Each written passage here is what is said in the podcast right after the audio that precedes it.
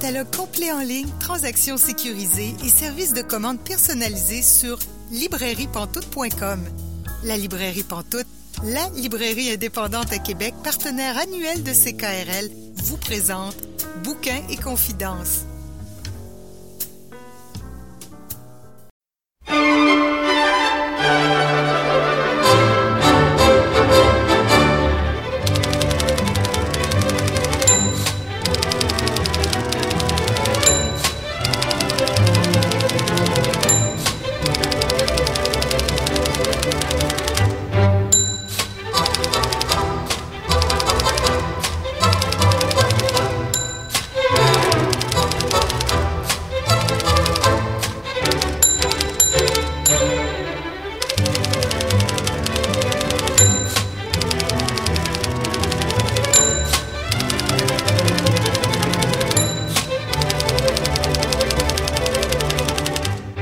Bonjour et bienvenue à Bouquin Confidence. Julie Collin au micro pour vous accompagner pour les 90 prochaines minutes. Bouquin et Confidence, c'est votre rendez-vous littéraire sur les ondes de CKRL. Cette semaine, notre invitée est Véronique Drouin. Je m'entretiens avec elle dans environ 30 minutes. Aussi, nos chroniqueurs Pascal Roux et Célia Chalfoun profitent du 17 mai, qui est la journée internationale de lutte contre l'homophobie, la transphobie et la biphobie, pour nous faire des suggestions de lecture thématiques. Mais pour commencer, on parle d'une grande rencontre solidaire qui met en vedette l'écrivaine Louise Tremblay-Dessiambre.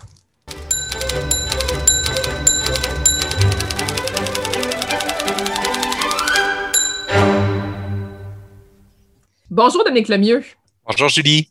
Cette semaine, tu viens nous parler avec un autre chapeau. Parce qu'habituellement, tu viens nous parler en tant que chroniqueur à l'émission. Hein. Tu, tu, chroniques régulièrement sur les livres. Mais là, cette fois-ci, tu viens en tant que directeur de la Maison de la littérature pour nous parler d'une grande rencontre solidaire qui va avoir lieu à la Maison de la littérature, justement, jeudi prochain.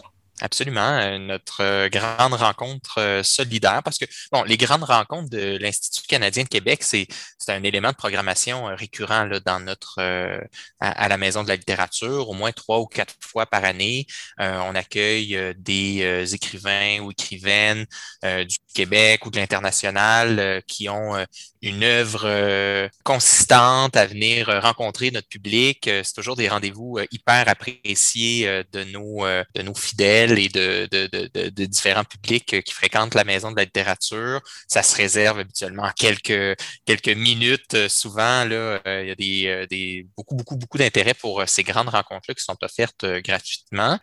donc, cette année, pour l'édition de, de, mai, on a décidé de la transformer en grande rencontre solidaire parce que comme tous les organismes culturels de la planète, parce qu'on peut dire ça, hein, tous les organismes culturels de la planète, ben, on a été aussi euh, affectés par euh, cette pandémie-là, parce que ça, bon, euh, d'abord, ça nous a empêché de tenir notre activité bénéfice annuelle qui s'appelle l'aide gourmande, qui est présentée habituellement chaque printemps, qui nous permet de, de générer une bonne part de revenus autonomes qui nous permettent de soutenir bien des activités de, de programmation. Puis un autre des enjeux liés à la pandémie, qui est indéniable, c'est la perte de revenus autonomes. On loue euh, beaucoup moins de salles parce que les espaces étaient fermés, euh, le bar n'est pas en activité. Euh, donc, tous ces, revenus-là, qui euh, représentent quand même une part significative dans un budget d'un lieu de diffusion comme la Maison de la littérature, n'ont pas, euh, ne sont pas présents. Donc, on a décidé ben, de, d'utiliser notre grande rencontre habituelle, un élément de programmation que, qu'on développe euh, donc fréquemment,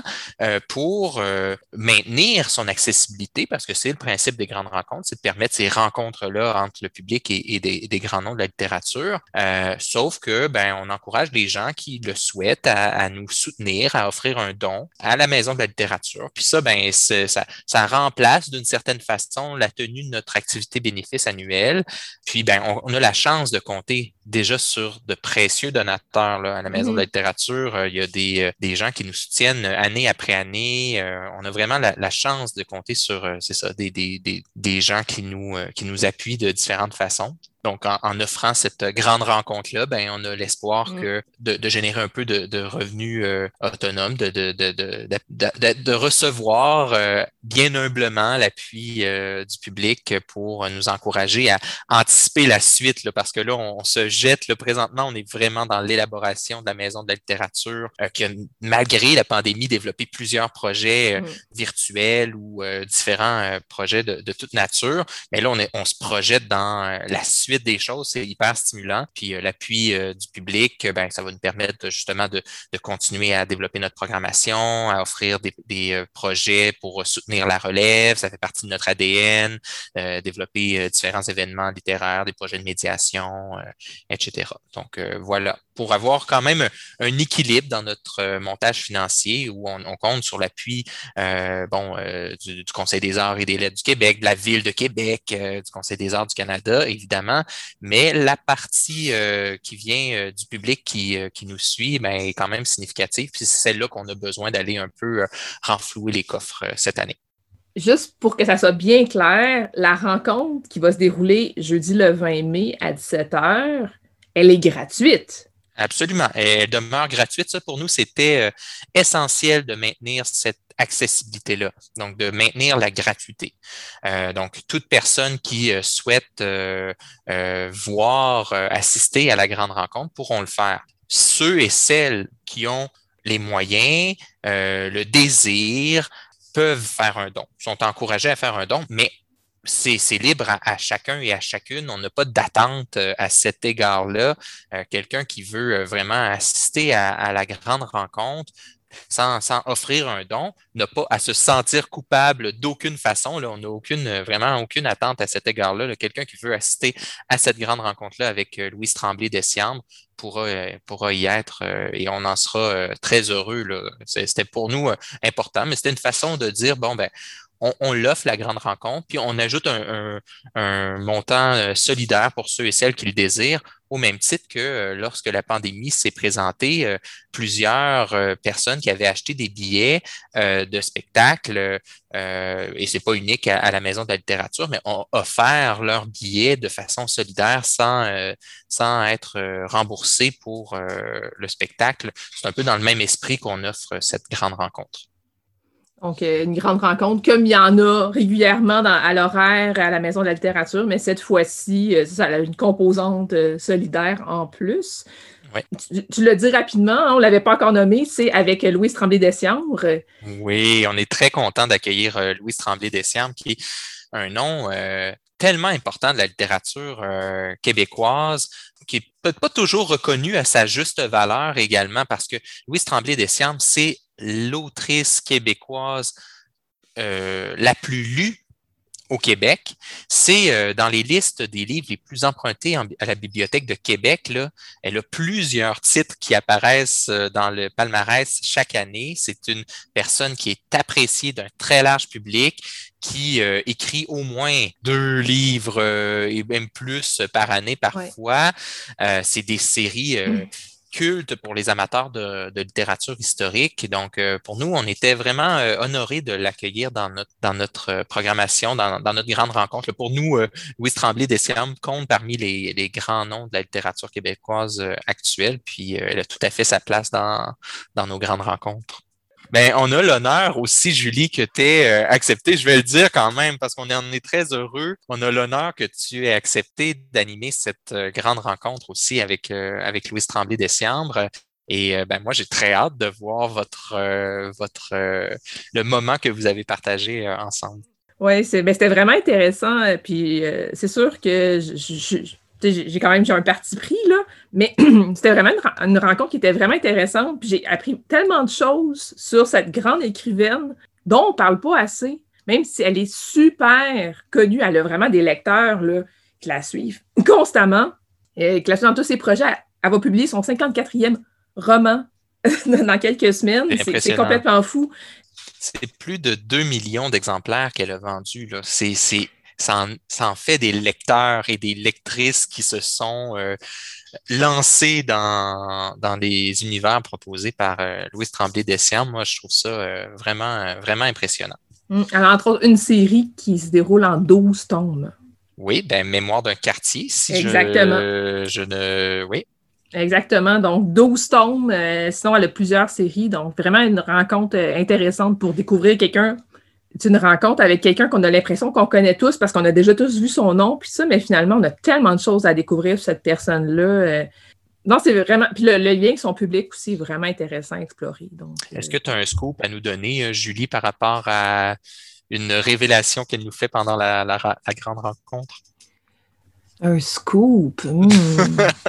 Je te mets sur la sellette. Hein.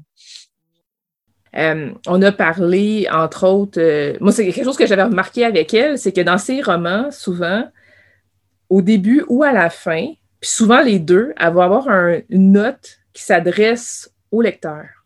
Donc, elle s'adresse directement au lecteur. Puis moi, je n'ai jamais vu ça dans d'autres livres avant. Euh, donc, ça, j'étais vraiment curieuse. La première fois, je lis un de ses livres, je me dis, ah, OK, il y a une note, OK, d'accord. Mais à un moment donné, je me suis rendu compte que c'était une tendance, c'est quelque chose qu'elle faisait tout le temps. Donc, je lui ai demandé comment c'était venu cette idée-là de mettre une note comme ça, puis comment qu'elle les compose. Donc, ça, ça peut être intéressant peut-être. C'est ouais. genre d'affaires qu'on n'a pas entendu souvent dans les entrevues, j'ai l'impression. Bon, moi, j'ai très hâte de, l'écouter. Ben, moi aussi, j'ai très hâte. Donc, euh, on rappelle que c'est une activité qui est gratuite, mais que si les gens ont envie de faire un don, s'ils le peuvent, ils sont les bienvenus pour le faire, pour soutenir euh, la mission euh, de la Maison de la littérature. Exactement. Donc, la première diffusion, donc celle euh, qui sera présentée le jeudi 20 mai à 17h, c'est sur le point de vente. Donc, vous pouvez aller sur le site de la Maison de la littérature pour et où le, point de vente pour vous enregistrer pour que nous puissions vous envoyer le lien vers cette grande rencontre solidaire. Merci beaucoup, Dominique. On se reparle bientôt, j'espère, pour une chronique. Oui, oui, oui, disons-nous à la prochaine. À la prochaine. Bye, Julie. Bye.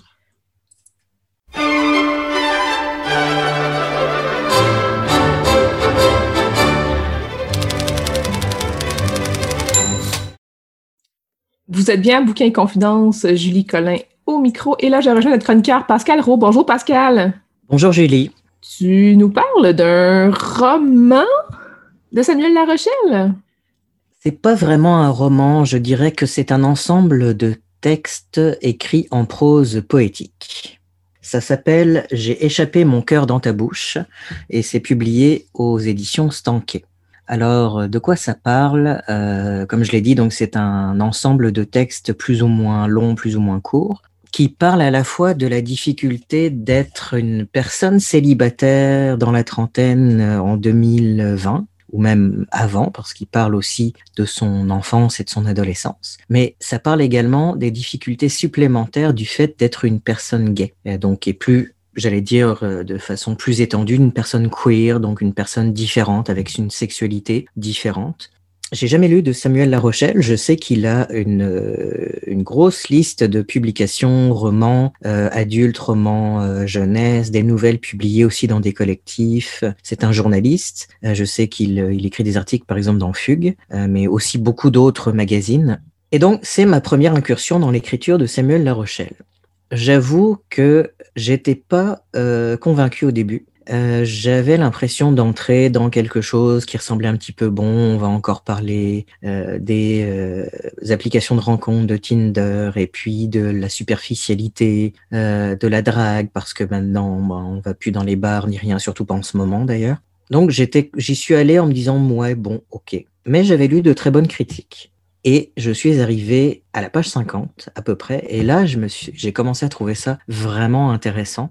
Pourquoi la page 50 parce que là, c'est un, texte beaucoup trop long, donc je le lirai pas, mais je vais en parler un petit peu. Ça s'appelle La fin des sourires 1, et ça commence par classe de Madame Sylvie, mathématiques de deuxième secondaire.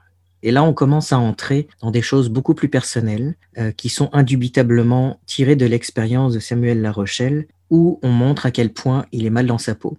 C'est un adolescent, un jeune adolescent de 12 ans, de 13 ans, de 14 ans, qui est pas sportif, qui a de la difficulté à, accepter son corps aussi parce que c'est un adolescent qui est gros et qui est vraiment, vraiment mal dans sa peau. Et là, à partir de ce moment-là, je me suis vraiment plongé dans l'écriture de Samuel Larochelle, comme je disais, parce que c'est vraiment une écriture très personnelle et j'ai même été vraiment touché par certains textes. Je lirai peut-être euh, quelques extraits euh, très très court. Par exemple, à la page 59, ça s'appelle Objectivement. Et donc là, effectivement, on parle de l'adolescent qui est mal. Mes bras étaient presque aussi longs que les t-shirts trop amples achetés chez Croteau, pour construire une forteresse entre mon corps et le reste du monde. Mes mains d'enfant géant tiraient sur mes chandails dès que je m'assoyais pour convaincre les gens qu'il ne s'agissait que des plis du tissu. Si j'avais pu, je me serais étendu sur une planche pour que ma mère repasse mon ventre entre Virginie et quatre et demi. Mes joues rouges me suivaient comme une ombre, tel un athlète olympique de l'humiliation. En action ou au repos, mon visage me rappelait que mon sac d'école n'était pas le seul à traîner quelques livres en trop. La circonférence de mes seize ans dépassait de beaucoup le tour de taille de mon papa. C'est peut-être pour ça qu'il ne m'a jamais pris dans ses bras. J'aurais dû craindre les photos d'école, fuir, inventer une grippe ou le retour de la variole, mais comment aurais-je pu m'absenter du seul lieu où je me sentais exister? Je croisais les doigts pour remporter la bataille entre l'appareil de M. Rodrigue et moi. Je souriais, en sachant que je ne pouvais pas effacer la brutale réalité. Je ne courais pas après ma confiance dans le simple espoir de perdre du poids, comme le croient ceux qui préfèrent balayer mes blessures sous le tapis. J'étais objectivement laid, gentil, charmant, brillant, mais laid. Je me réfugiais derrière mon petit pupitre et j'oubliais un instant qui j'étais.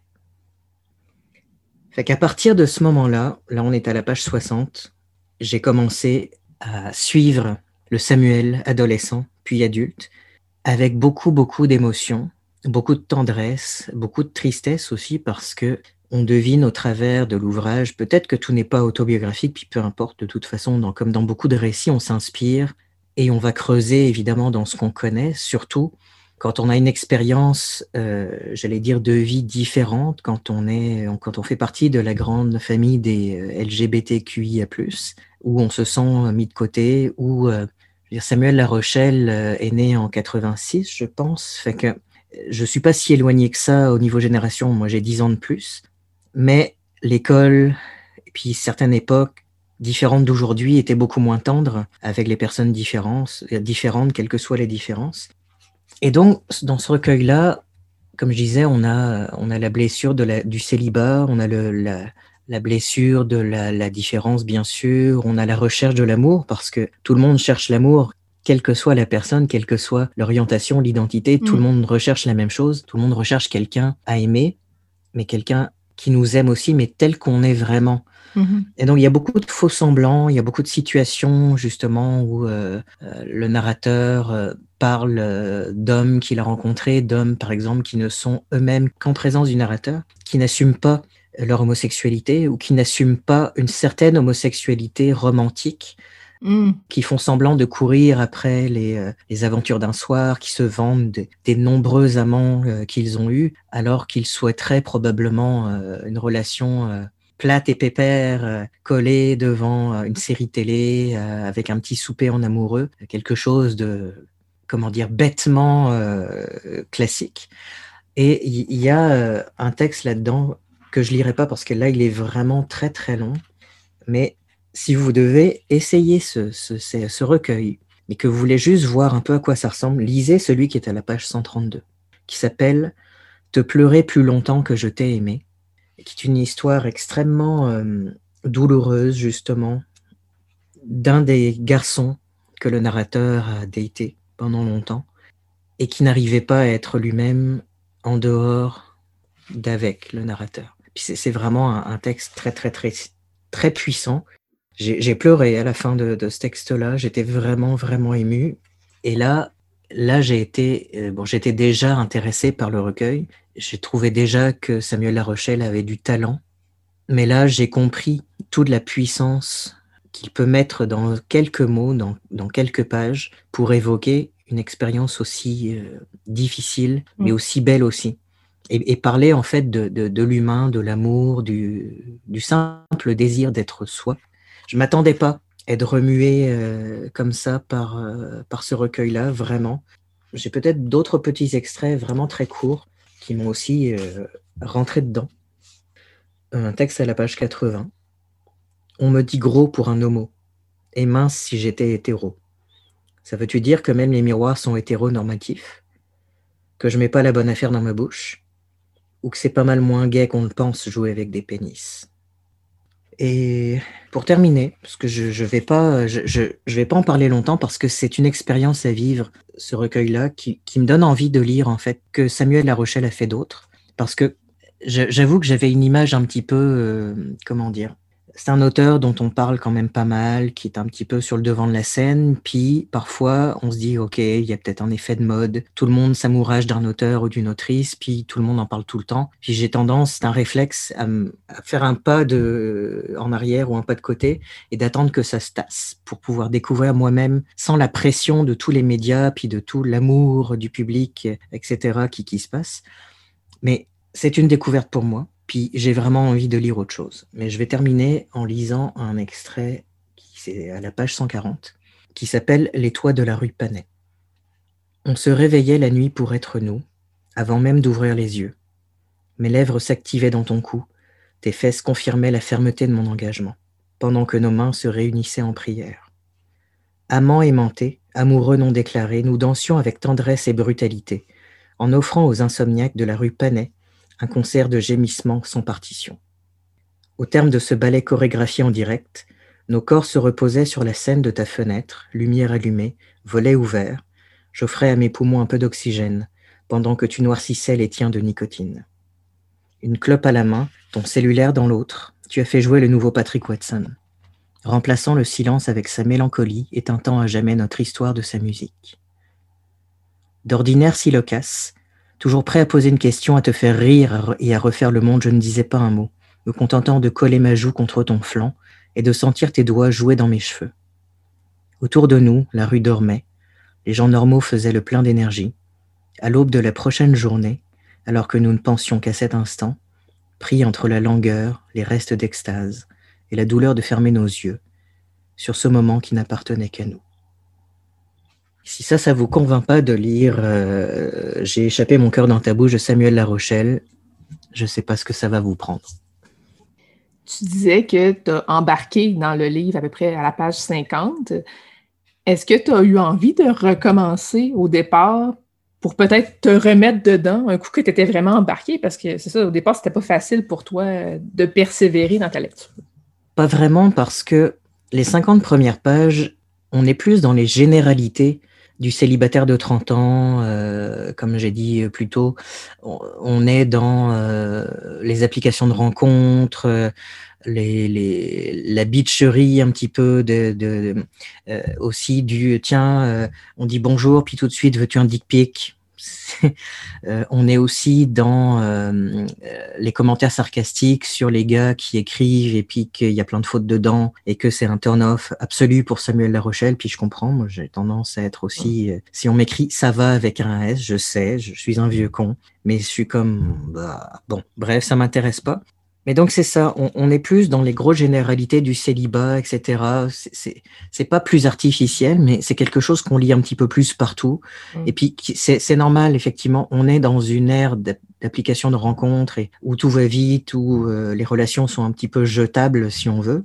Mais c'est vraiment à la page 50 quand là on commence à rentrer dans ce qui est beaucoup plus personnel et qui m'a plus intéressé c'est pas mal écrit, les 50 premières pages, c'est bien écrit, comme tout le reste du recueil. Il y a une grosse maîtrise littéraire. On, sent vraiment. C'est un auteur là. C'est pas juste quelqu'un qui a un message à faire passer. Mm. C'est un auteur qui a un style et qui en profite pour parler de quelque chose qui lui, le touche et lui tient à cœur.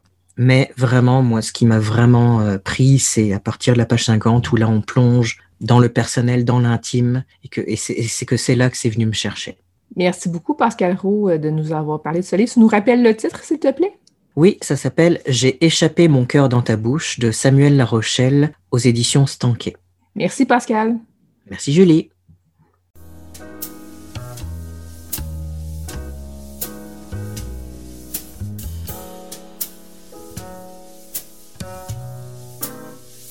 Catalogue complet en ligne, transactions sécurisées et services de commande personnalisés sur librairiepantoute.com.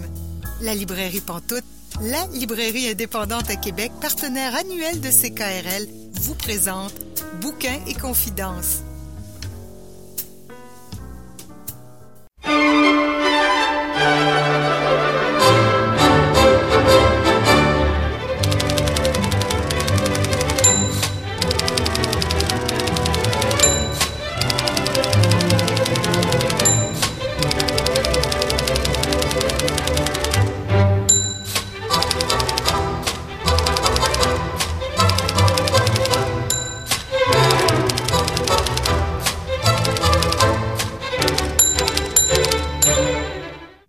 Vous êtes bien à Bouquin Confidence, Julie Collin au micro. Et là, je rejoins notre invitée de la semaine, Véronique Drouin. Bonjour Véronique. Bonjour Julie. Tu as une carrière qui date de quand même plusieurs années. On parle à peu près d'une vingtaine d'années. Mais à la base, tu as étudié en design industriel. Tu étais conceptrice de jouets. Oui. Qu'est-ce qui t'a amené à la littérature?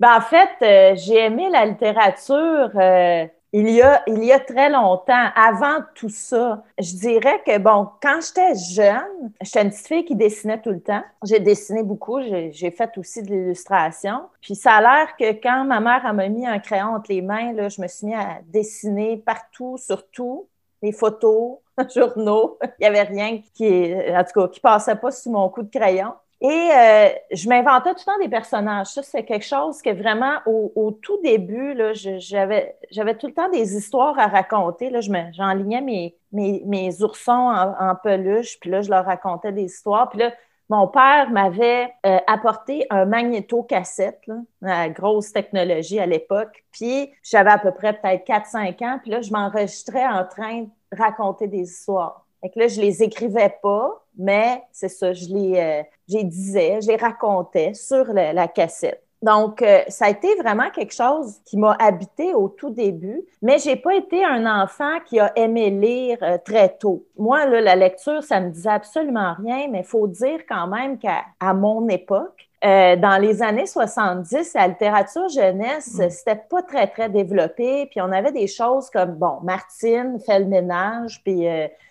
la comtesse de Ségur avec les petites filles modèles qui étaient. Puis c'est ça, l'affaire, c'est que il y avait comme un gros contraste entre la littérature où on avait les petites filles modèles, les petites filles qui étaient les premières de classe, qui étaient parfaites, le club des cinq, qui gagnaient des tournois. Je m'identifiais pas du tout à ces enfants-là. Puis dans la culture populaire, ben on avait les Wonder Woman, euh, la femme bionique, euh, on avait les comic books aussi. On avait la princesse Léa qui était l'icône euh, suprême, qui est sortie quand j'étais tout petite. Fait que là, on avait des femmes extrêmement volontaires, leaders, qui se battaient. Fait que moi, j'ai été plus attirée vers la culture populaire. Fait qu'au au tout début, moi, j'étais plus intéressée vers le comic book. C'était vraiment comme vers ça que je me dirigeais. Je dessinais beaucoup. Euh, mais à l'adolescence, euh, étant donné que je voulais faire de la bande dessinée, moi, j'étais comme J'étais moyenne en français, que je dirais, j'étais pas la meilleure de la classe. J'avais de l'imagination, ça c'était clair, mais j'étais pas, euh, puis je faisais des fautes, puis bon, c'était pas mon grand intérêt. J'étais plus attirée vers les sciences, je dirais. Donc, étant donné que, bon, j'avais de l'intérêt pour la bande dessinée, ben, la bande dessinée, les sciences, j'ai toujours eu un champ d'intérêt assez, euh, assez large. Mais euh, c'est ça, à un moment donné, je voulais vraiment faire de la bande dessinée. Fait que là, je me suis dit, ah, il faudrait que j'apprenne à écrire comme il faut, tu sais, faire mes scénarios, euh, écrire mes, mes petits phylactères, puis que ce soit pas bourré de fautes. Donc, en secondaire 4, j'avais pris un cours qui s'appelait Français Production. C'est un cours optionnel. Puis là, bon, tout le monde dans ma famille pensait tout que j'allais prendre art plastique pour dessiner. Mais là, j'ai pris ça, puis c'était quand même euh, soutenu. Il fallait comme écrire des nouvelles à toutes les deux semaines. Puis c'était c'était vraiment là, euh, beaucoup d'écriture. Puis j'ai commencé ça, puis c'était vraiment intéressant parce que la prof avait toutes sortes de trucs pour me faire écrire. Elle nous écrivait une phrase, fallait comme compléter en écrivant une nouvelle. Euh, elle avait toutes sortes de, tactiques. Puis moi, ça a été comme le coup de foudre.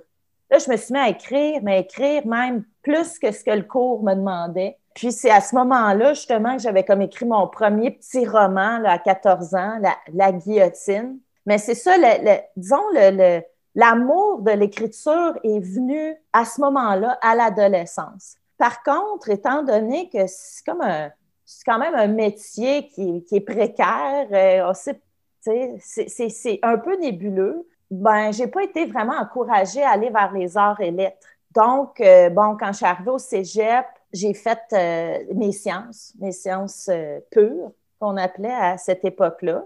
Mais c'est drôle parce que toutes mes, bon, mes cours de concentration étaient des sciences, mais toutes mes cours optionnels étaient des arts et des lettres. Puis j'étais plus performante dans mes cours optionnels. Je prenais du théâtre, ça allait super bien. Je prenais euh, de l'histoire de l'art, euh, tu sais, je, je, pétais des scores là-dedans, mais dans les sciences, ça allait, mais j'étais comme moins, en tout cas, moins performante. Puis je continuais toujours à écrire. Une anecdote que je raconte des fois, c'est que j'ai un de mes amis, lui, euh, un scientifique, il s'en allait en génie. Le français, ça ne l'intéressait pas tout. Puis je me rappelle, il, dit Véro, il dit T'aimes ça écrire? Je te donne 20$. Il dit Tu m'écris-tu une nouvelle pour mon cours de français? Là, À l'époque, 20 hein, pourquoi pas? Ça payait une coupe de bière, mettons. Donc, euh, j'avais écrit sa nouvelle. Il repart avec ça. Je repars avec mon argent. Je suis bien contente. Puis là, euh, deux semaines après, il me revient, il dit là, j'ai un problème. Je dis quoi, c'était pas correct? Ben là, il dit, le prof l'a lu devant toute la classe, mais là, il dit, va bien se rendre compte que c'est pas moi qui l'ai écrit, là. J'écris pas de même. Fait qu'en tout cas, je ne sais pas la suite de l'histoire. si le, ça avait été découvert, je, ne crois pas, mais j'avais toujours trouvé ça très drôle que c'est ça. Après ça, ben, j'ai encore essayé de faire un compromis entre l'art et la science. Donc, c'est là que je me suis retrouvée en design industriel parce que euh, c'est comme euh, l'architecture de l'objet. Puis bon, c'était quand même un domaine extrêmement stimulant, extrêmement créatif, où on faisait des projets, surtout pendant mon cours euh, qui durait quand même quatre ans. On a conçu tellement toutes sortes d'objets, des chaises, des coupes pizza. Vraiment, là, c'était très stimulant. Mais ce que j'ai appris, par contre, en design industriel, étant donné qu'on faisait tout le temps des projets, des projets de longue haleine, très, très, euh, tu sais, avec des grands échéanciers, je dirais, sur plusieurs mois. Ben, c'est ça que j'ai appris. C'est à faire des projets, puis à les mener à terme, puis à, respecter des échéanciers, puis à, voir ça sous forme d'étapes. Parce que écrire un livre, c'est pas évident. Là. On se demande comment on va faire pour pondre un paquet de pages. Là. Donc, c'est ça qui m'a comme euh, aidé. Mais là, quand je suis allée euh, travailler en design industriel, euh, le design industriel, c'est vraiment un milieu, ben, on apprend beaucoup à l'école, on apprend à faire des choses qui sont recyclables, qui sont économiques, mais quand on tombe sur le marché du travail, c'est pas du tout ça. Là, c'est de la production de masse, c'est euh, rapide, il faut faire des projets en des temps records. Donc, vraiment, les, brainstorming, les tempêtes d'idées durent pas assez longtemps on fait des produits cheap, jetables, qui sont des fois euh, prévus pour ça, ça devient excessivement frustrant.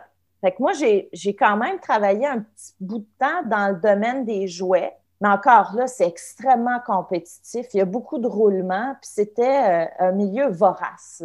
Je me rappelle, j'étais épuisée là, de, la façon que ça roulait là-dedans, la création.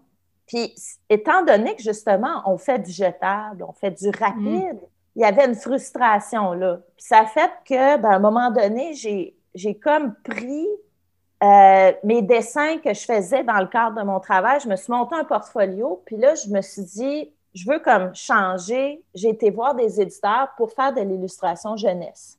Mais ça ne s'est pas passé comme je pensais. J'ai découvert quand même aussi en littérature un monde qui était extrêmement euh, compétitif encore là. Et à l'époque, j'avais un style très bande dessinée qui ne passait pas du tout. Donc, il n'y a aucun éditeur qui voulait mes dessins. J'avais eu juste un contrat avec le Loup de Gouttière, mais c'était un contrat par contre. Puis ça avait bien, euh, pourtant, ça avait été bien reçu. Euh, j'avais fait quelques livres avec eux et avec l'auteur Hélène de, Blois. Euh, mais c'est ça, c'était vraiment très marginal. Fait que ce que je me suis dit, peut-être que si je me remets à écrire, je vais pouvoir illustrer ce que je fais et là, je vais, peut-être pouvoir être illustratrice. Mais en me remettant à écrire, ben là, j'ai re-eu le coup de foudre. Puis en plus, euh, moi, je m'attendais à écrire un roman de 50 pages. Mais là, j'ai fini par écrire un roman de 270 pages, dont j'ai fait les illustrations. Ça, c'était L'île d'Aurélie. Euh, j'avais fait la couverture, certaines, euh, illustrations de personnages. Ben, en fait, les, illustrations sont venues plus avec la réédition, mais euh, je faisais énormément d'illustrations. Mais là, l'écriture a bien fonctionné, puis c'est là que je me suis mise à écrire. C'est vraiment là le départ de, de ma carrière d'auteur, je dirais.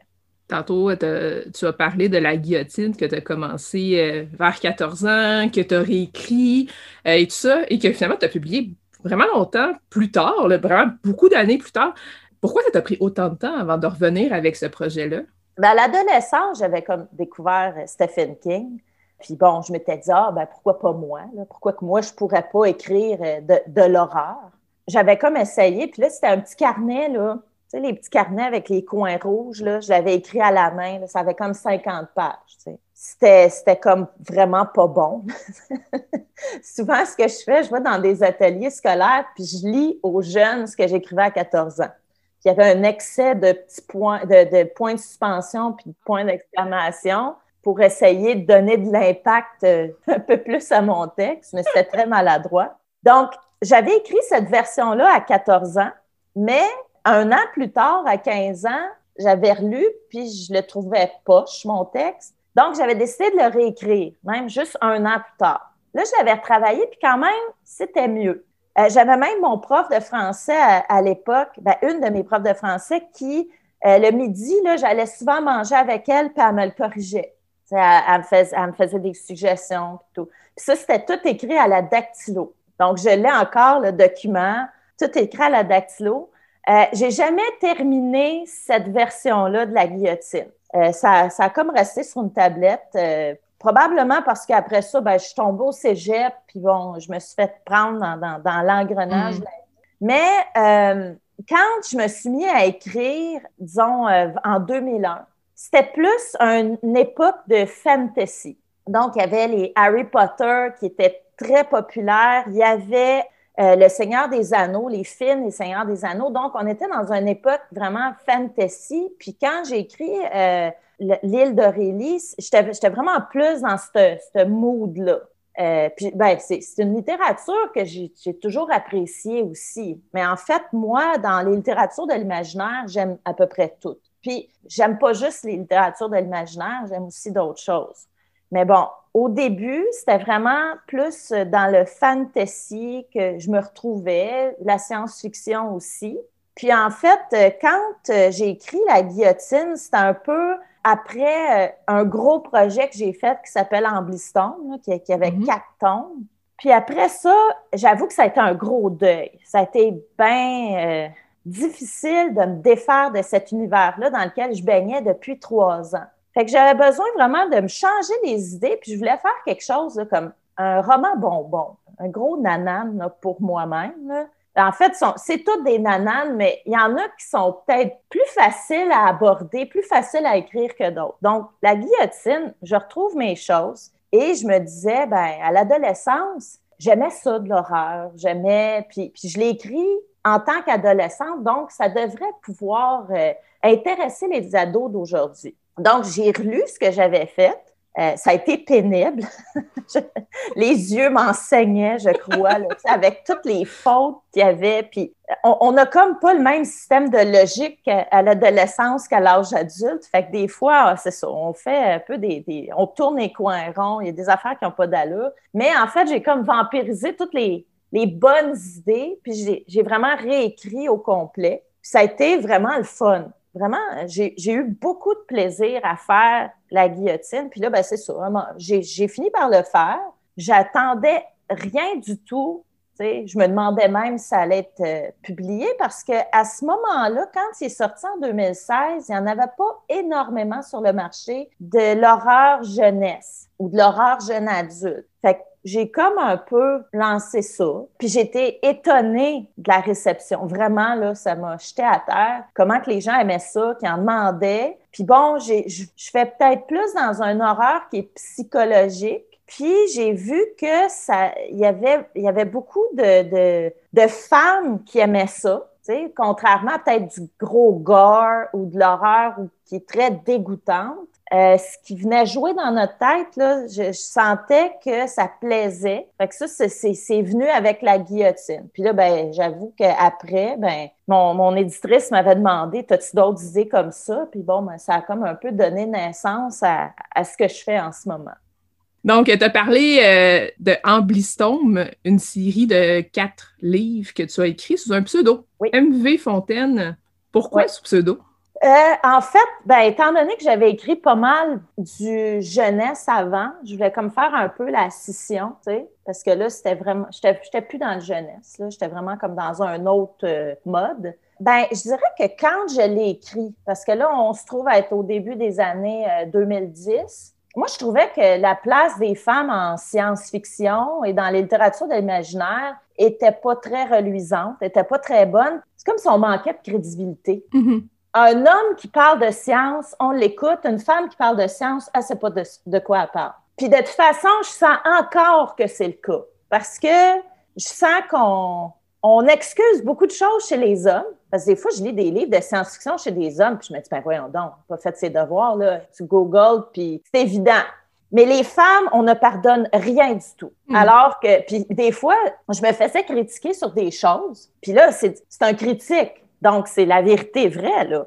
Il est, dans, il est dans une revue, il est un critique littéraire, puis il écrit quelque chose à propos de mon livre. Alors que c'était des choses que j'avais consulté des spécialistes sur la question. Fait que j'avais pas écrit n'importe quoi. Mm. Mais là, ah, c'est une femme, là, elle a dû écrire n'importe quoi. Fait que, au début, je m'étais dit, je vais faire ça sous pseudo. Comme ça, on n'aura pas ce genre de, de, de billets en me lisant. Euh, ça l'a plus ou moins bien marché. Puis j'ai aussi découvert que quand, quand ça a été dévoilé que j'étais une femme, il y en a qui ont dit Ah, maintenant je comprends pourquoi que c'était bizarre, ce livre-là, c'est une femme. Fait que j'avais même que... mon fil. Oui. Fait que euh, j'ai dit, on a, on a beaucoup de chemin à faire encore. Mais euh, bon, la- l'aventure a été quand même, ben moi, c'est le livre, ben en fait, je, l'ai écrit en, un tome que j'ai donné à mon éditeur, 1610 pages, là, 400, euh, quelques mille mots, Euh, parce que c'est un projet auquel je tenais beaucoup. J'ai dit, pas grave, s'il n'est jamais publié, moi, je veux le faire.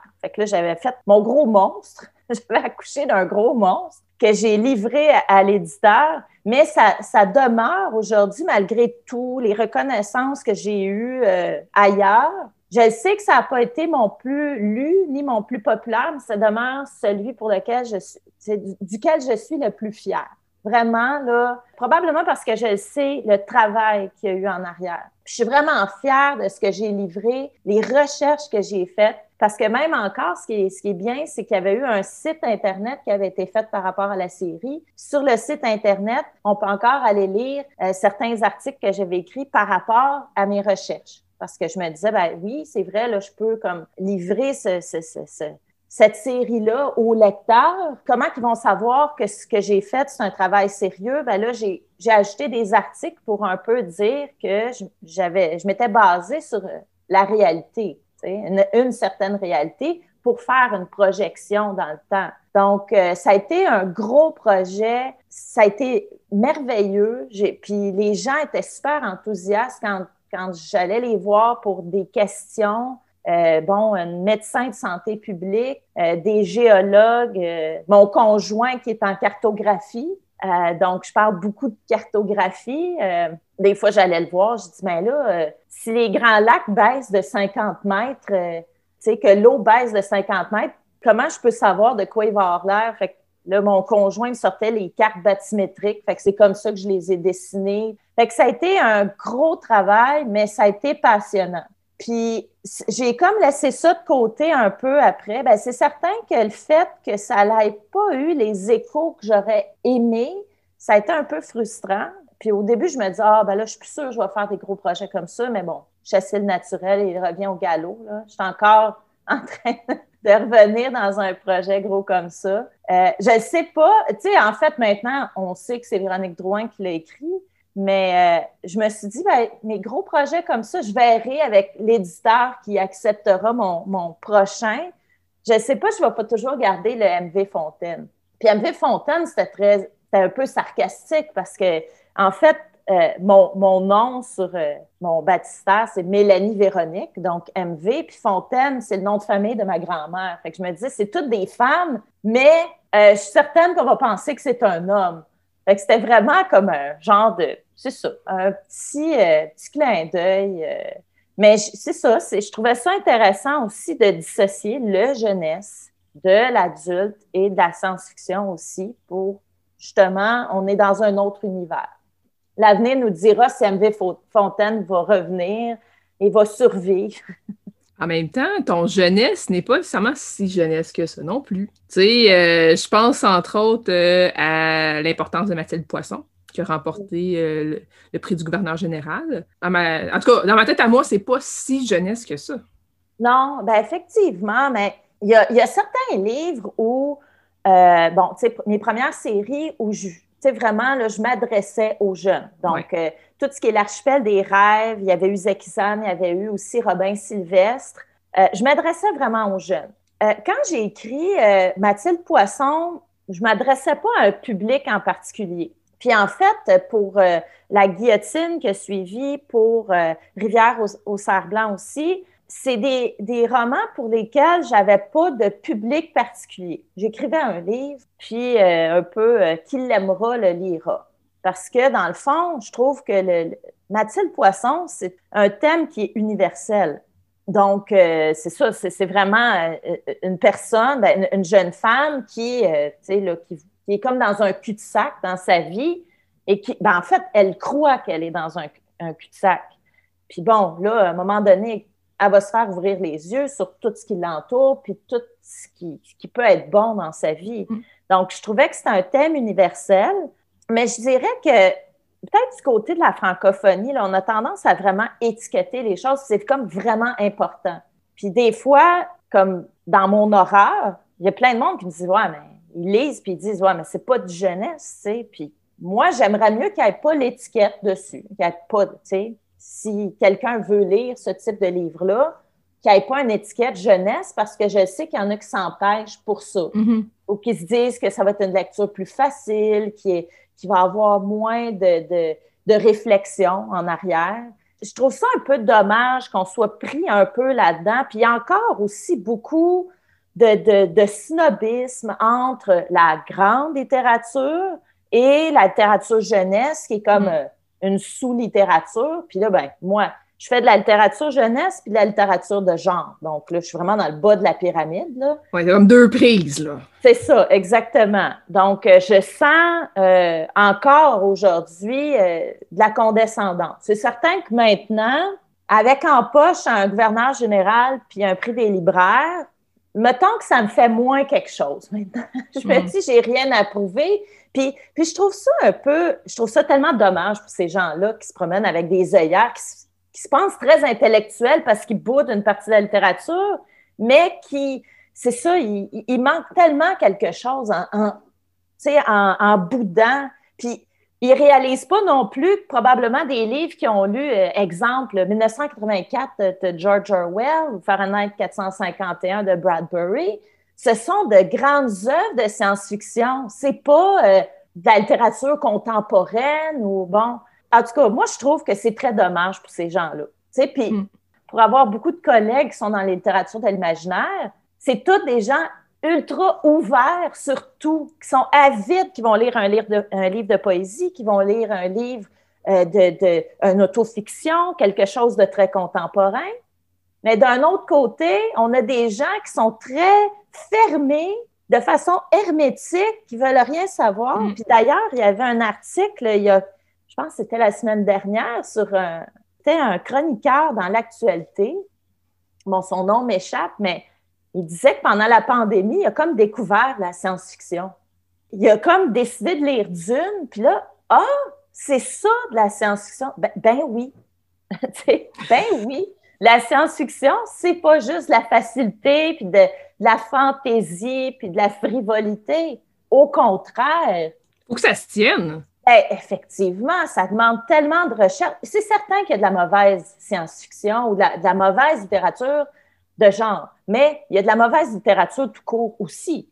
Donc, ça n'a rien à voir avec, euh, avec euh, le, genre littéraire. Là, mauvais, c'est mauvais. Donc, euh, en tout cas, moi, je trouve ça dommage. Puis dernièrement, j'étais justement sur un panel avec plusieurs personnes. Puis là, je sais pas, on vient à parler de la littérature euh, de science-fiction, puis là, oh, j'ai, du respect pour ça, mais là, ça rit un peu à, couvert, pour, tu sais, puis, c'est, c'est, le fun, c'est imaginatif. Et là, j'ai dit, pardon, j'ai dit, dans quoi vous vivez en ce moment? J'ai dit, si quelqu'un, il y a deux ans, il avait écrit un livre sur une pandémie où on a des couvre-feux, où on porte tous des masques, où euh, euh, bon, il y, a, une course au vaccin, euh, que, il y a des pays qui volent des masques d'autres pays. Je veux dire, l'auteur se serait fait rire au nez. Mais là, on vit en plein dans de la science-fiction, là. Tu sais, réveillez-vous. Puis là, ce qui s'en vient, c'est les changements climatiques, on va en vivre encore des, des, euh, situations qui sont pas euh, nécessairement familières à, ce qu'on a de contemporain.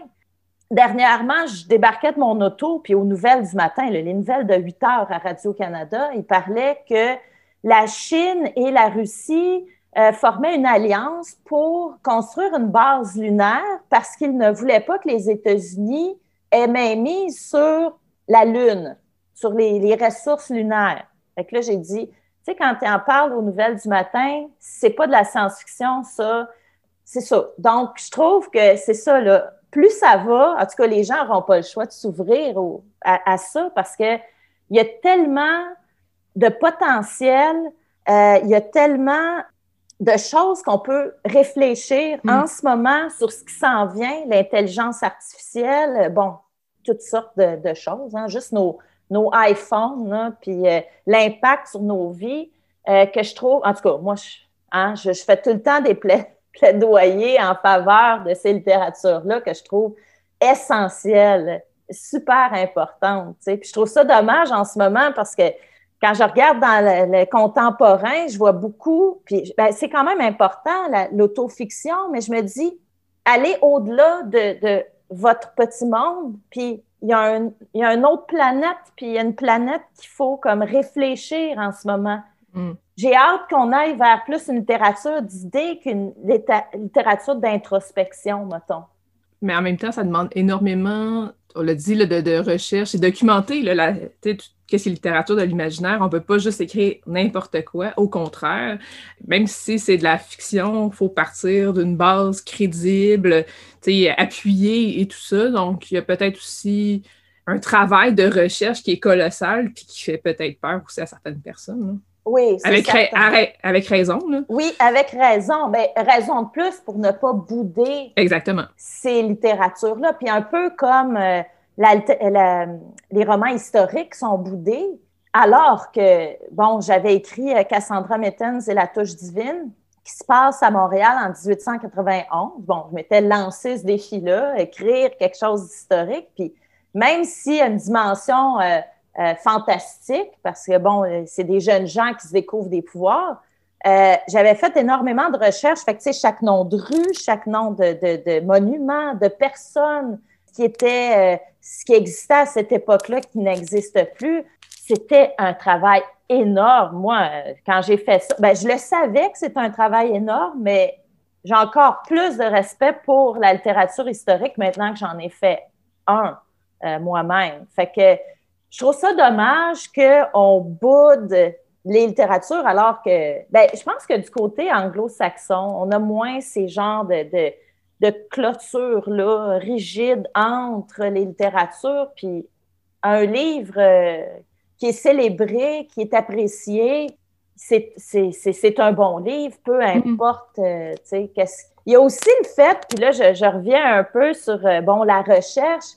En cette ère de, de post-vérité, je pense que c'est encore peut-être plus important peut-être de justement faire pas juste une littérature qui ne parle que de ce qui nous entoure, mais aussi une littérature d'idées, aller au-delà, apporter des faits, des, recherches, des réflexions, parce que euh, il y a tellement de choses à réfléchir, puis il y a tellement de gens qui euh, se cantonnent dans leur ignorance peu importe euh, dans quelle ignorance que tu cantonnes, tu que tu sois une personne de gauche, de droite, de n'importe quoi, quand tu ne connais pas les faits, ça peut pas rien donner de bon en bout de ligne pour la société. Fait qu'en tout cas, moi, je vois beaucoup comme la, la, littérature de genre, la, science-fiction comme quelque chose qui peut nous amener plus loin, peut nous amener au-delà de certains problèmes, certains enjeux.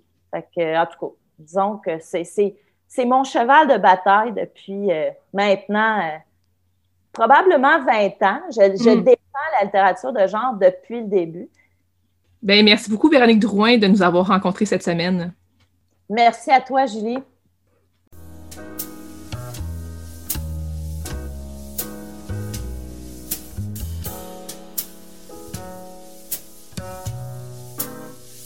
Catalogue complet en ligne, transactions sécurisées et services de commande personnalisés sur librairiepantoute.com. La librairie Pantoute, la librairie indépendante à Québec, partenaire annuel de CKRL, vous présente Bouquins et confidences.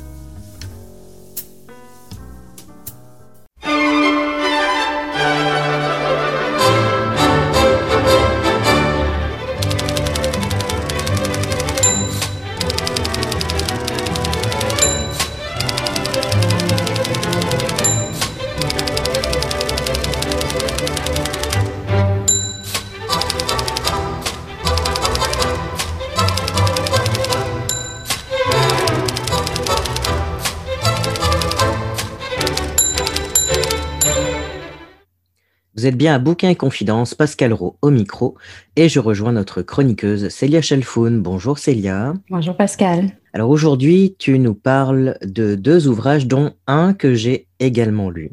Oui, ça s'appelle To Be Taught a Fortunate. C'est une novella de Becky Chambers. Euh, je l'ai lu en anglais, je crois que toi aussi, euh, mais en français, on, on trouve aussi cette novella sous le titre Apprendre si par bonheur. Et je crois que bonheur, c'est vraiment le mot pour qualifier cette novella que j'ai trouvée absolument magnifique, mais qui m'a complètement retournée en plus quand je l'ai lu.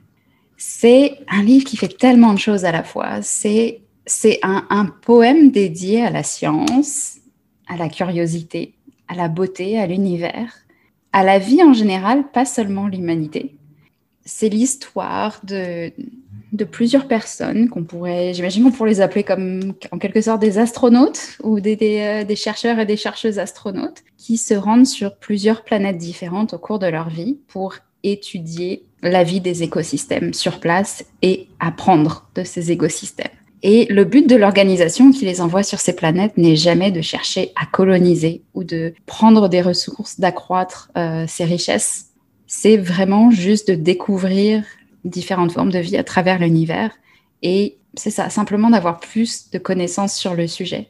Tout le livre est baigné de ce respect que ces personnes-là ont pour les environnements qu'elles euh, fréquentent pendant quelques années. Et je, crois que pour moi, c'est ce qu'il y a de plus beau dans ces livres parce que, euh, bon, l'environnement, c'est une question d'actualité, soit, comment sauver l'environnement, mais on s'entend que le, le focus, c'est quand même comment nous, on peut continuer à survivre dans cet environnement. Et dans, le, dans cette novella de Becky Chambers, ça replace vraiment l'humanité comme une partie de, de l'univers et pas la partie centrale de cet univers. Um, donc il y a un côté très humble de, dans la façon dont les personnages s'expriment, euh, parce que ces personnes savent qu'elles font partie d'un univers très vaste et qu'elles connaissent à peine, mais qu'elles ont envie de découvrir. L'écriture est hyper délicate. Et Becky Chambers, qui est une autrice gay, euh, s'assure aussi de montrer des personnes très diverses dans ses livres euh, en le faisant de la manière la plus naturelle qui soit. Donc, dans, le, dans, ce, dans cette novelle-là en particulier, on croise entre autres une personne qui est asexuelle. C'est simplement mentionné comme ça en passant. Ça fait partie de l'identité de cette personne, mais Becky ne s'y arrête pas non plus. Effectivement, c'est quelque chose que j'ai beaucoup apprécié aussi dans, ce, dans cette novella. C'est que c'est pour ça qu'on en parle aussi aujourd'hui, parce que c'est de la science-fiction queer, dans le sens que les personnages ont des identités diverses. Donc, tu l'as précisé, un personnage qui est asexuel, un personnage qui est trans, qui est un homme trans, un personnage qui est noir, mais ça n'a, il n'y a aucun enjeu. En fait, ce n'est pas du tout un enjeu, c'est simplement leur, euh, c'est leur personnalité, c'est qui ils et elles sont. Et on n'est pas euh, du tout dans la, catégorie euh, ça va poser des problèmes, va y avoir une thématique LGBT pour montrer que qui que quoi. Pas du tout. C'est pas du tout centré, c'est simplement ces personnes sont ce qu'elles sont et elles sont unies dans un même amour de la science, de la connaissance et, et dans cette, euh, ce désir absolu de ne pas laisser de traces derrière eux et elles, comme on le voit très souvent dans la conquête spatiale, dans la colonisation euh, spatiale, dans les histoires de terraformation. D'ailleurs, il n'est pas question des terraformations. Il est question de somaformation. Alors, qu'est-ce que c'est que la somaformation C'est qu'au lieu de préparer l'environnement à recevoir et à s'adapter aux humains qui vont aller sur la planète pour étudier la planète, on adapte les humains à la planète. C'est-à-dire que euh, les personnages portent des patchs d'enzymes pendant leur sommeil, parce que entre chaque planète, il peut se passer plusieurs années, euh, les personnages sont en euh, cryogénisation. Et pendant ce temps de sommeil euh, sans rêve, le corps est transformé en fonction de la planète dans laquelle il, et elle vont. Donc, par exemple, il y a une planète qui est extrêmement froide, une planète qui est quasiment tout le temps en, hiver. C'est une planète un peu comme qui m'a fait, penser à la planète dans la main gauche de la nuit, qui est extrêmement inhospitalière. Et donc leur corps est prévu pour résister au froid, leur corps est prévu pour euh, se réchauffer plus vite, leur corps est prévu pour... C'est une planète aussi qui est presque dans la nuit totale, à part les glaces et la neige, donc leur corps est prévu pour avoir de... comment dire, pour luire euh, d'une certaine façon pour refléter le peu de lumière qui existe. Donc, quand, le personnage principal qui s'appelle Ariane se réveille, elle se rend compte que oh, elle a des glitters sur elle, elle a des paillettes, sa peau est pailletée. C'est quelque chose que j'avais, c'est pas que je l'ai jamais lu parce que ça se fait, mais c'est un ensemble de choses. C'est que non, c'est un respect en fait. C'est une ode au respect à la vie en général et pas seulement à l'humanité. La vie, c'est-à-dire euh, il y, a un des épisodes dans la novella, euh, une des planètes, dans laquelle ils sont obligés de faire du mal à, des créatures qui vivent sur la planète, parce que ce sont des parasites en fait qui risquent de mettre à mal le vaisseau. Et pendant des jours et des jours, les personnages hésitent à redécoller parce que ça tuerait ces, ces parasites, alors que ces parasites sont là par milliers. C'est un déchirement de devoir le faire. C'est tellement différent comme approche de la science-fiction et de la de l'exploration spatiale. ça m'a absolument charmé. C'est vraiment différent. Et puis, je pense que c'est vraiment quelque chose auquel il faut penser plus euh, au fur et à mesure qu'on va, euh, va être de plus en plus capable de sortir de notre planète actuelle. Euh, parce que on s'entend que l'ambiance générale est quand même plutôt à OK, on va trouver des ressources ailleurs, on va les utiliser. on a un mode de vie qui ne fonctionne pas super bien.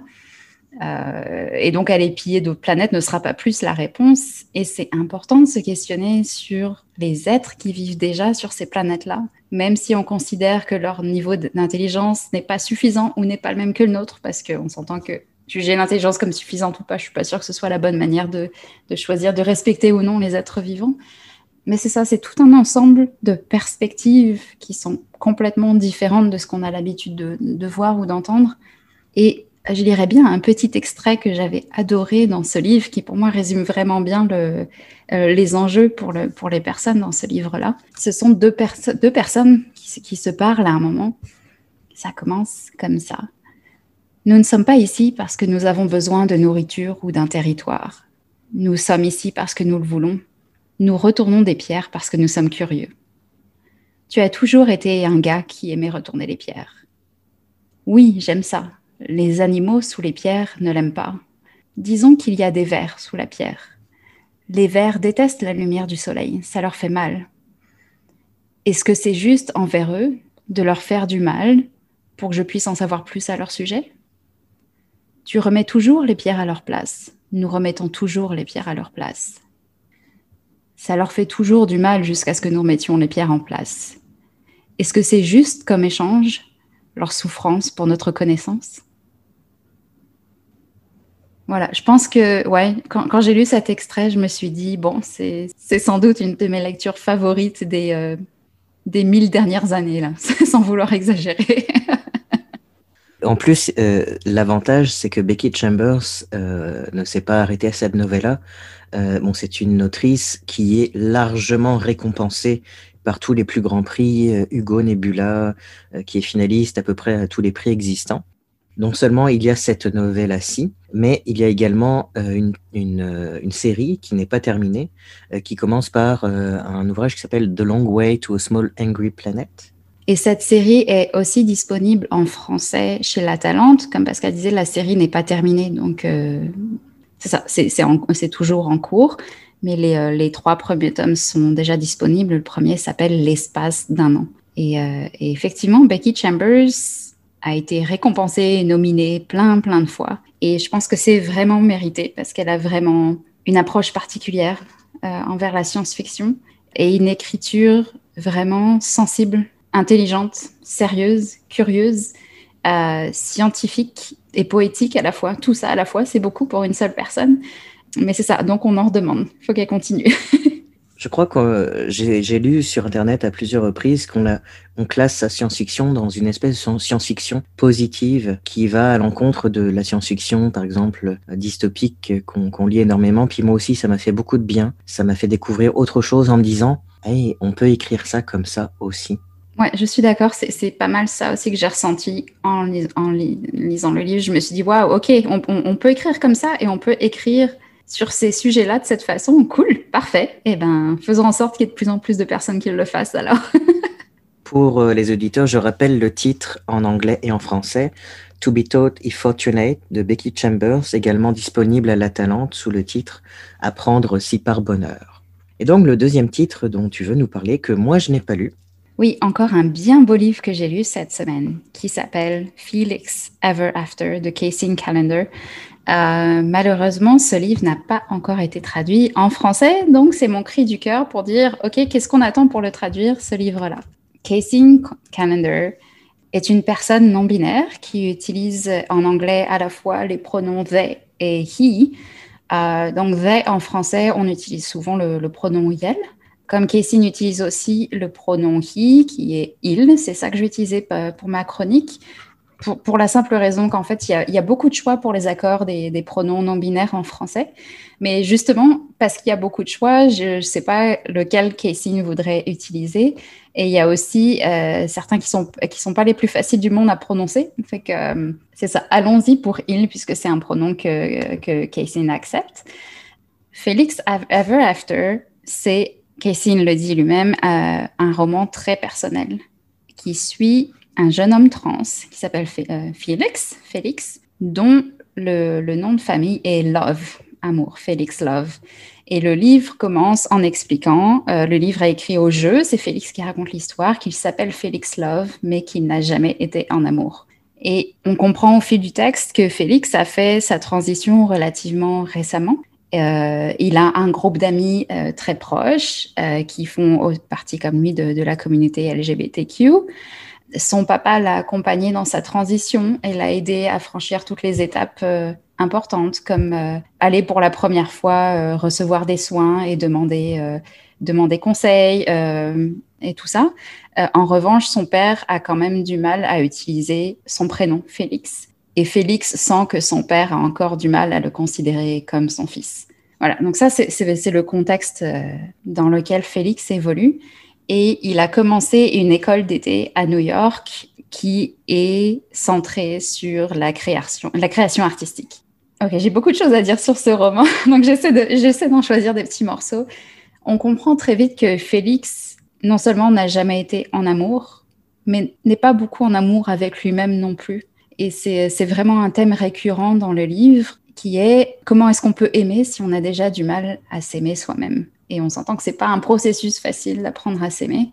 Et cet été-là, dans cette école euh, d'art, Félix fait face à beaucoup de choses, euh, des choses qui sont très dures, des personnes qui sont pas toujours compréhensives, mais il fait face aussi à des obstacles qu'il s'est placé lui-même, en fait, qui euh, s'ouvrir à des personnes, se rendre compte que quand les, gens lui disent Félix, ton art est merveilleux, c'est correct de les croire et et d'avoir confiance en lui, d'avoir confiance en son art et euh, d'accepter qu'il a quelque chose à dire et quelque chose à apporter au monde. Et on ressent vraiment dans le roman l'atmosphère de New York en plein été, cette chaleur un peu, euh, un peu trop intense. Pascal, tu sais ce que c'est? Parce qu'on a été tous les deux à New York en été avec euh, voilà la chaleur humide qui colle à la peau, qui n'en finit plus, euh, avec euh, la pollution des voitures autour de soi, les bruits de New York, etc. C'est tellement bien rendu dans le livre, j'ai été vraiment transportée à New York. Et il y a plein de discussions intéressantes au cours de ce livre. Une autre, c'est la question du, poids de certaines identités à cause du regard des autres. Euh, Félix, lui, euh, c'est donc c'est un homme trans qui est aussi queer et noir. Hum, donc, il le dit lui-même à un moment dans le livre, qui sait que statistiquement, il a une espérance de vie beaucoup plus limitée que, que d'autres personnes juste parce qu'il existe de cette façon. Et euh, c'est absolument déchirant. Et il y a cette discussion au cours du livre avec, euh, avec d'autres personnes de la communauté, des discriminations qui peuvent être faites au sein même de la communauté, alors qu'il y en a déjà suffisamment à l'extérieur. Et que parfois, quand on cumule toutes ces, toutes ces identités-là, que les gens en dehors de la communauté trouvent être trop, mais ça devient un genre de, de fardeau qu'on nous impose. Le problème étant que Félix, il ne va pas changer qui il est. On s'entend, hein il, est, il est noir, il est queer, il est trans, c'est qui il est, puis c'est comme ça. Puis si ça fâche les gens, c'est pas son problème, mais les choses ne sont pas aussi faciles parce qu'il est aussi. Euh, il contrôle pas en fait comment les, gens réagissent face à ça. Il devrait pas avoir à, gérer des gens qui réagissent à ça de toute façon. Bref, donc c'est toute une autre discussion intéressante dans le livre, euh, les différentes expériences au sein de la communauté pour les personnes qui vont devoir faire face dans leur vie à la discrimination des autres à cause de plusieurs choses qu'elles sont, ces personnes-là. Je pense que je définirais Félix Ever After comme le livre que j'aurais adoré lire quand j'étais adolescente pour mieux comprendre toute l'exploration autour de l'identité de genre. Parce que Félix, comme je disais, a fait sa transition, on commence le livre, mais ça n'empêche qu'il continue à se questionner sur son identité et il a très peur de s'être trompé. Il a très peur de dire aux gens peut-être que je me suis trompé. Et tout le livre explore le fait que c'est correct de continuer à questionner son, identité de genre parce que ça peut être un processus euh, fluide, évolutif. C'est pas parce qu'on était quelqu'un à un moment donné qu'on est condamné à être cette personne toute sa vie parce qu'on avait fait un choix puis qu'on s'est rendu compte que c'est plus le bon pour soi maintenant. Et donc, bon, je ne vais, je pas, je pas divulgacher, mais Félix, donc, même si c'est pas facile par lui, fait tout un processus pour essayer de comprendre l'identité de genre qui lui correspondrait le mieux.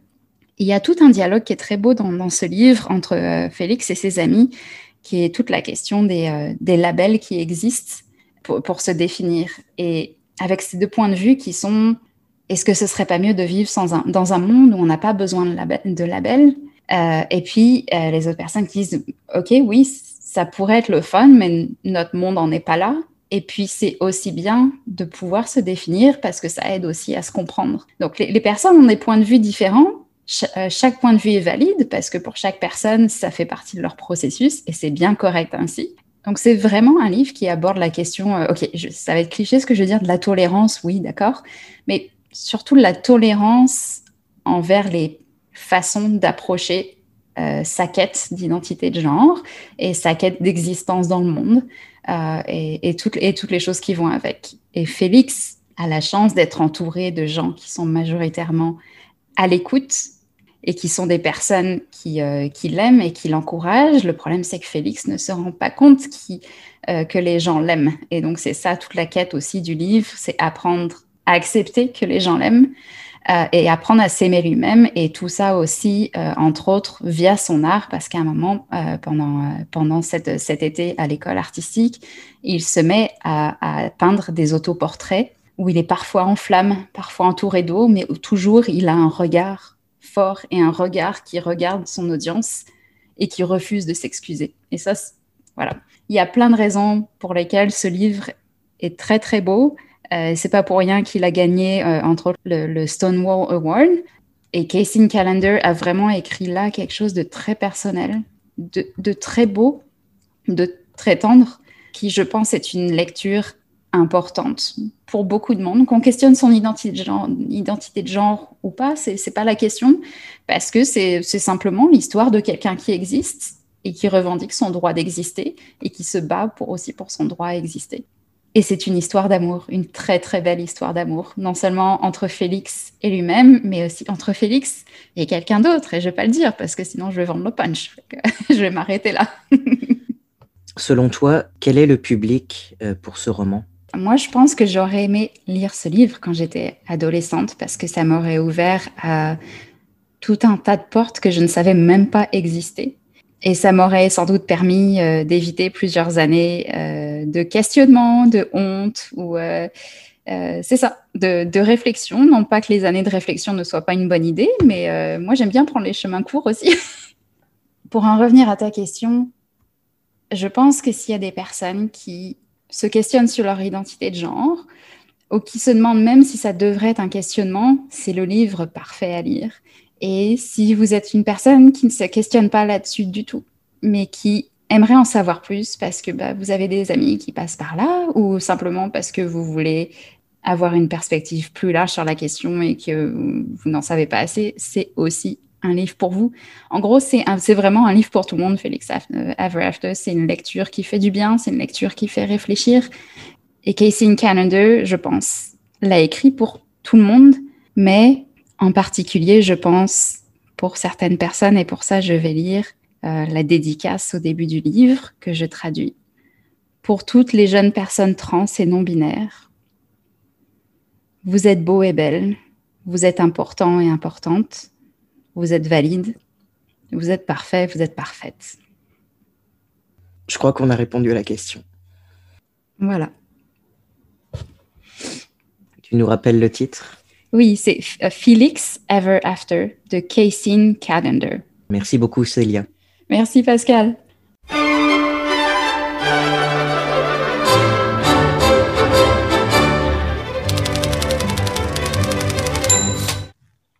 C'est tout pour Bouquin Confidence cette semaine. Merci à notre invité de la semaine, Véronique Drouin.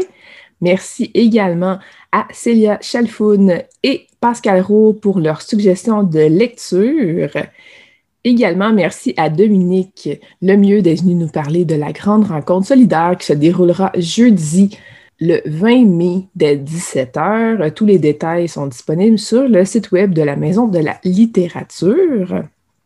Pour avoir plus de détails sur les livres ou les activités dont on a parlé dans l'émission de cette semaine, je vous invite à consulter l'album Facebook qui est disponible sur la page de Bouquets et Confidences.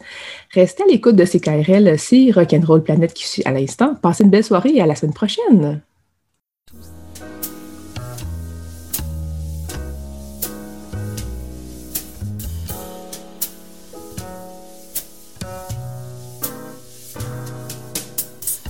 La librairie Pantoute, la librairie indépendante à Québec, partenaire annuel de CKRL, vous a présenté Bouquins et Confidences.